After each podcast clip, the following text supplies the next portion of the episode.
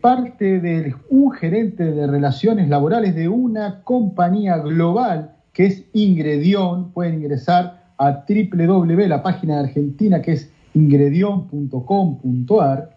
Y con quien vamos a dialogar es una persona, el licenciado Elio Chayev, quien tiene una sólida trayectoria, eh, ha partido sus tareas de liderazgo a través de la jefatura, pasando por la industria, por el transporte, por, líneas, por una línea aérea de bandera nacional muy importante, y tiene aparte un posgrado estratégico en dirección de recursos humanos en nuestra Universidad de Buenos Aires, que a raíz hoy estuve eh, escuchando y participando de un webinar con la ministra de Trabajo de la provincia de Buenos Aires, Mara Malek, impresionante, una joven economista que tiene muy buenos pensamientos y centrado en el pensamiento de cómo pueden poner en marcha la economía y las relaciones laborales juntos. También es docente de la UNLAM, la Universidad eh, de La Matanza. Con ustedes, Elio Chayet. Elio, muchísimas gracias por traer la experiencia de cómo se está gestionando las relaciones de trabajo ante esta pandemia y experiencias que le van a poder ser de gran utilidad a muchos líderes, a muchas organizaciones, porque ustedes son una actividad esencial ¿No es así?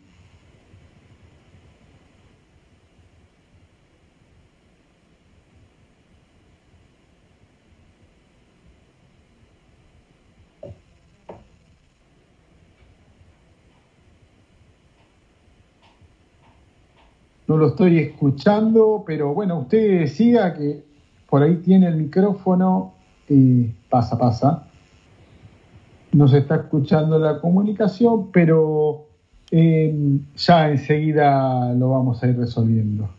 Eh, como les decía, mientras arregla el audio, eh, pasa que cuando ¿Aló? ¿Aló, aló? Ahí está, ahí está. Ah, ok, ok.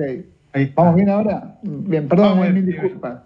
No, no Son cosas que pasan en esta época.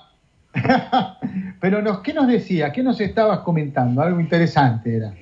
No, bueno, quería eh, comentarles este, tu, en tu presentación eh, dijiste que trabaja en una compañía eh, que fabrica, produce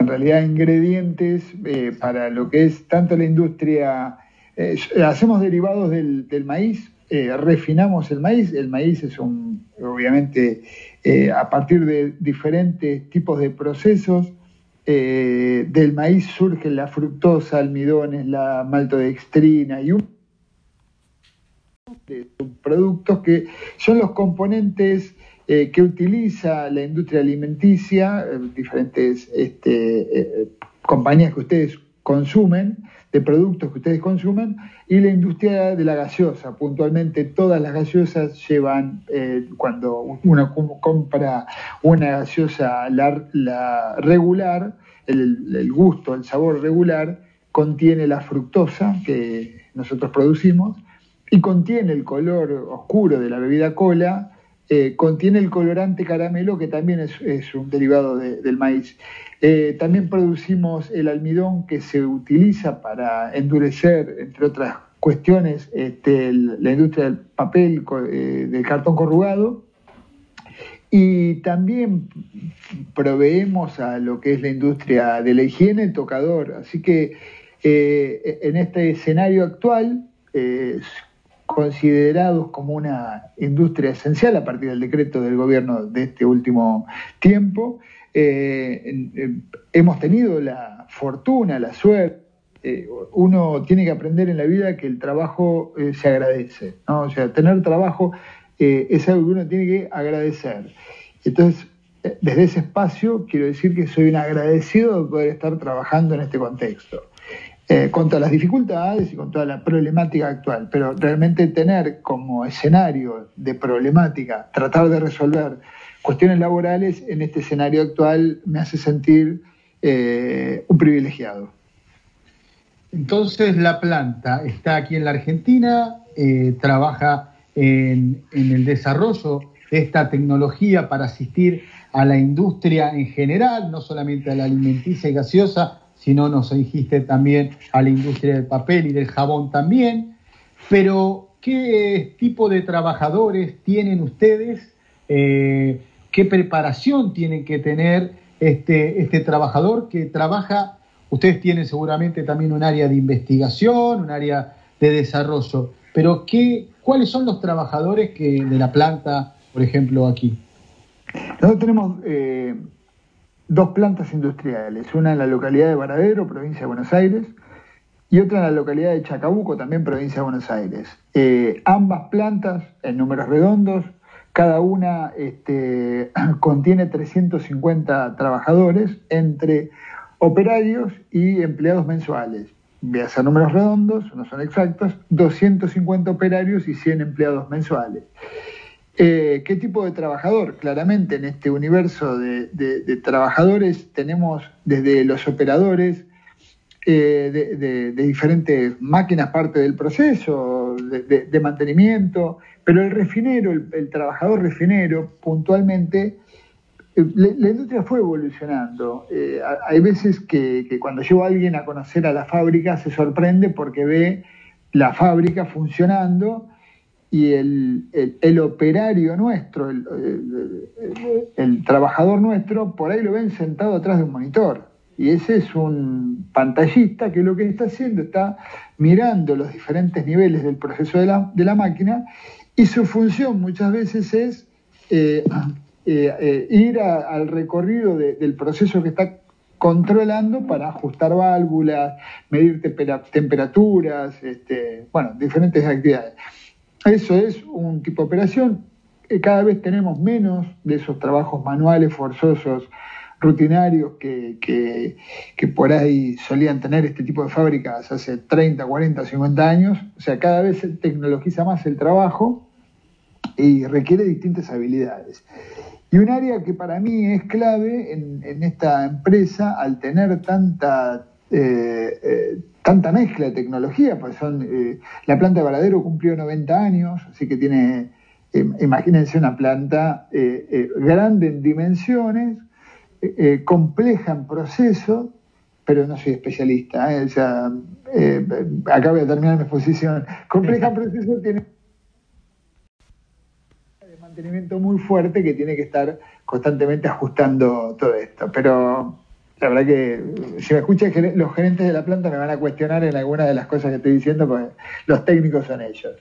No, no, está muy bien. Y está muy bien también que nos introduzcas un poco a esto, porque al ser una actividad esencial, eh, queríamos consultarte eh, cómo están gestionando para que la planta esté funcionando hoy a través de las relaciones laborales. Porque como vos lo decías muy bien, es una actividad considerada esencial, ¿es así? Mira, sí, claramente eh, eh, no, son escenarios fáciles para gestionar y a veces uno eh, ve lo que le están pasando a otras industrias de alimentación, competidoras a nosotros, este, o clientes nuestros también, que vemos que están teniendo muchas dificultades a la hora de de poder consolidar las estructuras de trabajo frente a este escenario del coronavirus y, básicamente por no trabajar en buenas relaciones con las entidades gremiales. Eh, a, tu pregunta, eh, yo te tengo que, Juan Domingo, te tengo que decir que la construcción de la relación no puede haber empezado ahora. O sea, la construcción de la relación de la, de la, empresa con la entidad o las entidades gremiales es algo que se tiene que sostener en el tiempo. Y, y, permitime que, en esto te, cuente por ahí este, el proceso. Yo tengo dos entidades gremiales, una para los operarios y otra para los supervisores y jefes, eh, con lo cual de mi universo de 750 trabajadores, para hacer números redondos, 450 son este, em, agremiados en el sindicato de operarios, unos 150 son agremiados en el sindicato de supervisores y jefes y unos 120, 130, no llegamos a 750, este, somos este, fuera de convenio, personal fuera de convenio. Y en el escenario actual, cuando se decretó la, pandemia, hubo, uno viene trabajando en buenas relaciones, intensas y buenas relaciones este, con las entidades gremiales, esto significa la intensidad es como la intensidad de una pareja, ¿no? O, de, una familia, o sea, tenés que estar todos los días, todos los días en, comunicación y en relación. Nosotros, cuando se nos salió el decreto que eximía de prestar servicios a los trabajadores mayores de, de 60 años o con diferentes afecciones, y el decreto fue específico en una serie de, afecciones de salud, nosotros nos encontramos eh, con dos realidades distintas. La planta de Chacabuco, con una población un poco más joven y, sin tanta cuestión médica, eh, un 10% de la planta la tuvimos que licenciar. Un 10% eh, un ausentismo que nosotros tenemos un 3, un 2,5, 3% en esa planta, un 10% nos permitía con algunas este, con algunos esfuerzos y, ajustando algunas vacaciones, porque realmente la gente en este escenario no se toma las vacaciones, entonces te pide cancelarlas y nos es favorable que cancelar las vacaciones a las personas que, que necesitamos, porque tenemos mucha gente en este escenario no se toma las vacaciones, entonces te pide cancelarlas y nos es favorable que se cancelar las vacaciones a las personas que, necesitamos, porque tenemos mucha gente licenciada, eh, no tuvimos problema. Pero Varadero sí teníamos problemas, porque tenemos una población, es la planta más antigua, tenemos una población muy importante, eh, de un rango etario alto y eso te trae aparejado eh, problemas médicos este, asociados.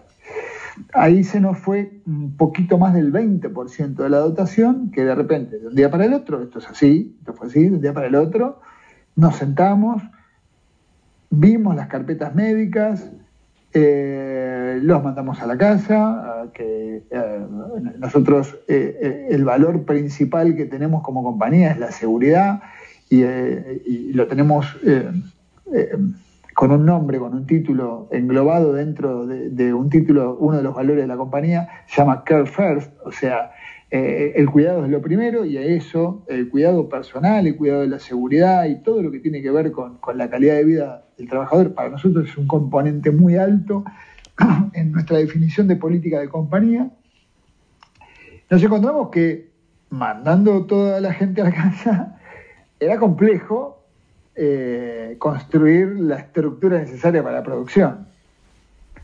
Y ahí tuvimos, tuvimos una relación con el sindicato que, en esto digo es clave. Cuando uno tiene o, trabaja en buenas relaciones con el sindicato es clave. Eh, me encontré un día reunido con el sindicato y pidiéndole que nosotros tenemos este, comisión directiva, al ser sindicato de empresa, la comisión directiva, eh, a diferencia del gremio de alimentación, que, la comisión directiva se compone de, representantes de varias empresas, al ser un sindicato propio, toda la comisión directiva son empleados nuestros. Y le tuve que pedir al sindicato que si me podía este, prestar a algunos de los dirigentes de la comisión directiva que estaban de licencia gremial, este, para que le cancelen la licencia gremial y los necesitaba como operarios de producción. Y la respuesta a esto, Juan Domingo, la respuesta a esto fue sorprendente. El sindicato me dijo, yo le estaba pidiendo dos colaboradores, ellos tenían ocho, el sindicato me dijo, déjamelo pensar, eh, eh, fue el que necesitas para esta noche, ya te lo mando, ya lo llamamos a la casa, lo convocamos y a la noche se empezó a trabajar. Y al otro día me devolvió el llamado el secretario general del sindicato de los operarios y me dijo, Eh, vos me pediste dos. Bueno, no te voy a dar dos. Te voy a dar a toda la comisión directiva, incluido el secretario general que me estaba hablando. Mañana tomamos servicio todos. Y ante la primera circunstancia, que, fue, fueron los primeros días, te diría casi el primer mes, eh, completo, eh, los sindicalistas este, se sacaron la ropa del sindicalista, la ropa del sindicalista, para decirlo simbólicamente, y se pusieron la ropa de operarios, trabajando los turnos que le correspondían, y esto es, nosotros tenemos un sistema que se llama trabajo por equipo, que tenemos cuarto turno, el cuarto turno, el concepto de cuarto turno es para que ocupar toda la, jornada, la, secuencia semanal, o sea, nosotros trabajamos 365, nosotros tenemos una actividad que trabajamos 365 días al año, 24 horas. Eso se compone con una, yo estoy hablando con las manos como si estuviera, pero estoy en radio, eh, se compone no, los no, cuatro estamos Bien, estamos bien los cuatro turnos este, eh, eh, ensamblan para que se componga una semana que incluye sábado, domingo, feriados. Eso se convierte en una jornada obligatoria. Y así arrancamos, así arrancamos la, cuarentena, este, mientras que las oficinas y la supervisión eh, empezó a ser un sistema de home office, básicamente personal fuera de convenio y parte de la jefatura, donde eh, dimos un montón de, herramientas y, la verdad que hubo que salir a ser creativos. ¿eh? O sea, acá nadie tenía el, manual de qué hacer ante la cuarentena, ninguna empresa, ni la más este, pensada tenía diseñado los planes de contingencia para esta circunstancia. Nadie, todos tuvimos que improvisar, desde eh, cualquier compañía, cualquier gobierno, cualquier compañía, y dentro de cualquier compañía, todos los ejecutivos tuvimos que salir a diseñar cómo trabajar en esto y, nos encontramos operando desde hace 70 y no sé cuántos días llevamos ya de la cuarentena, 75, 76 días, operando con absoluta normalidad, con una lógica caída de consumo, obviamente. Eh, una parte muy importante de nuestro negocio es la, gaseosa y al no haber al no haber este, bares, este, gaseosas y cervezas, al no haber bares, al no haber este, kioscos, todo un segmento de gaseosa que nos golpeó y es una parte muy importante del negocio. Pero bueno, insisto con esto, eh, eh, en el escenario actual, tener trabajo y, y, que la compañía sea, por lo menos estos meses, esté con resultado positivo, poco pero positivo, nos permite mirar desde otro lugar la circunstancia, ¿no? Lo que nos gusta de este mensaje que nos estás dando para que otros líderes que, bueno, son seguidores de nuestra comunidad, del Observatorio del Trabajo, eh, ya sea directivos de recursos humanos, relacionistas laborales, eh, eh, directores de compañía y dirigentes sindicales también. Lo interesante y el mensaje que dejas es que es un proceso el diálogo, no es una, un hecho que surge ahora. Estamos ante una situación muy compleja donde se cae el consumo, hay que mantener la producción también para asistir el consumo que está, pero esto es un tema cultural y hay que trabajar mucho en la cultura y vos tenés expertise en esto porque te formaste. Eh, en dirección estratégica de recursos humanos y también tuviste un desarrollo de carrera desde un, de jefatura, desde liderazgo, y el liderazgo es un rol central en esto. ¿Es así, Elio? Absolutamente. Perdón. ¿eh? ¡Salud! La, alergia, la alergia. Este, no es coronavirus, es alergia. Este, eh, mira, sí, eh,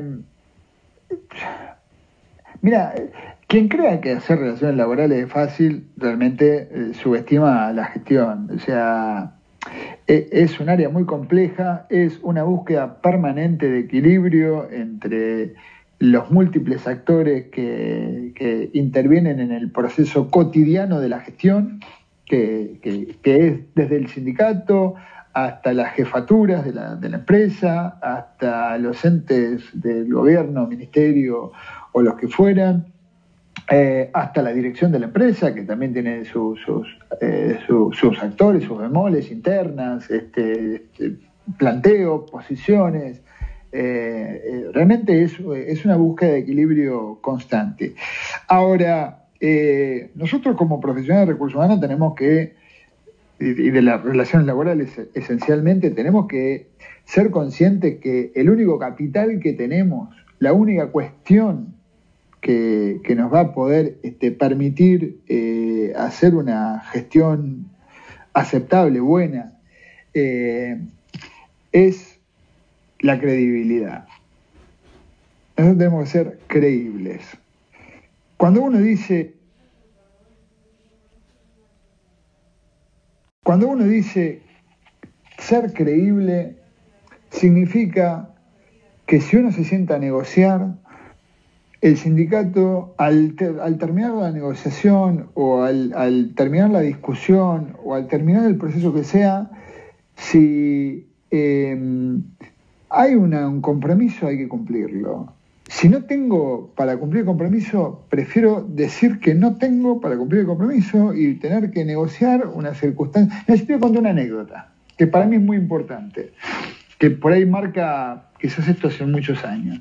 Eh, mi historia laboral incluye haber trabajado en tres compañías que por ahí son muy mediáticas y que tienen que ver con el transporte. Aerolíneas es una, Metrovías es otra. Y en el 2004-2005 trabajé en, lo que era la gestión de trenes de Buenos Aires eh, a partir de TVA que realmente fue una gestión muy compleja, muy compleja. Ser profesional de recursos humanos ahí fue muy complejo, porque la dirección de la compañía no mantenía el mismo, o al revés, yo no tenía el mismo código y estructura de valores que la dirección de la compañía para la que trabajaba. Pero un día, el conocido pollo sobrero, que ustedes por ahí ven mediático, me viene a plantear, yo era el jefe de, recursos humanos de todos los que eran los talleres de, ferroviarios. Y me viene a plantear que, yo no me acuerdo ahora eh, con exactitud, pero me viene a hacer un planteo como que eh, los trabajadores de limpieza no tenían los elementos de seguridad. Y si no tenían los elementos de seguridad, iba a meter una medida de fuerza, si había una medida de fuerza, si los trenes no se limpian, no pueden salir, este, si no pueden salir, se corta el servicio. Una cuestión de horas. Y yo me encontré con una situación compleja. Realmente no tenían los elementos de seguridad. Y hay cosas con las cuales uno puede negociar y uno no puede no negociar. O sea, yo, un trabajador que no tiene los elementos de seguridad, no a hacer una medida fuerza. Entonces, pacté con el, sindicato y digo, mira, vamos a hacer siguiente, dame X cantidad de tiempo para que te solucione eh, 48 horas, 24 horas. Si en 24 o 48 horas no te lo soluciono, toma la medida de fuerza. O sea, yo no me voy a poner a, discutir una cuestión que tenga que ver con esto. Así que realmente me costó, eh, me costó significa que yo estaba en, una de las plantas, no me acuerdo si en Victoria o cuál, este, hablar con con el pañol de, ropa, saber que había algo ahí, ir a buscarlo yo con el auto y volver ese día a la noche como para solucionar la cuestión. Y yo sentía que tenía que ser de esa manera. Y ese tipo de cosas te dan credibilidad. Ese tipo de cosas te dan credibilidad. Eh, ¿Sabes qué? te tengo que decir que, esta conversación eh, muy agradable, tu experiencia, la verdad, eh, pone en evidencia que hasta quienes piensan que solo, a veces mucha gente piensa que los sindicalistas eh, tienen otra. Vos has mostrado que en un proceso de diálogo todos podemos colaborar al proceso de trabajo. Se nos fue el horario. Uh, perdón. perdón, perdón, Te agradezco mucho, te agradezco mucho tu participación. Vamos a estar en contacto. en agradecimiento a que hayas participado en nuestro observatorio, te vamos a regalar una, encuesta para que puedas encuestar a, tus trabajadores sobre eh, los riesgos psicosociales, que es una, una empresa nos obsequió esto para que le demos a los invitados nuestros, que es AFOR Prevención Psicosocial. Y nos encontramos pronto, a ver si seguimos haciendo actividades en conjunto. ¿eh?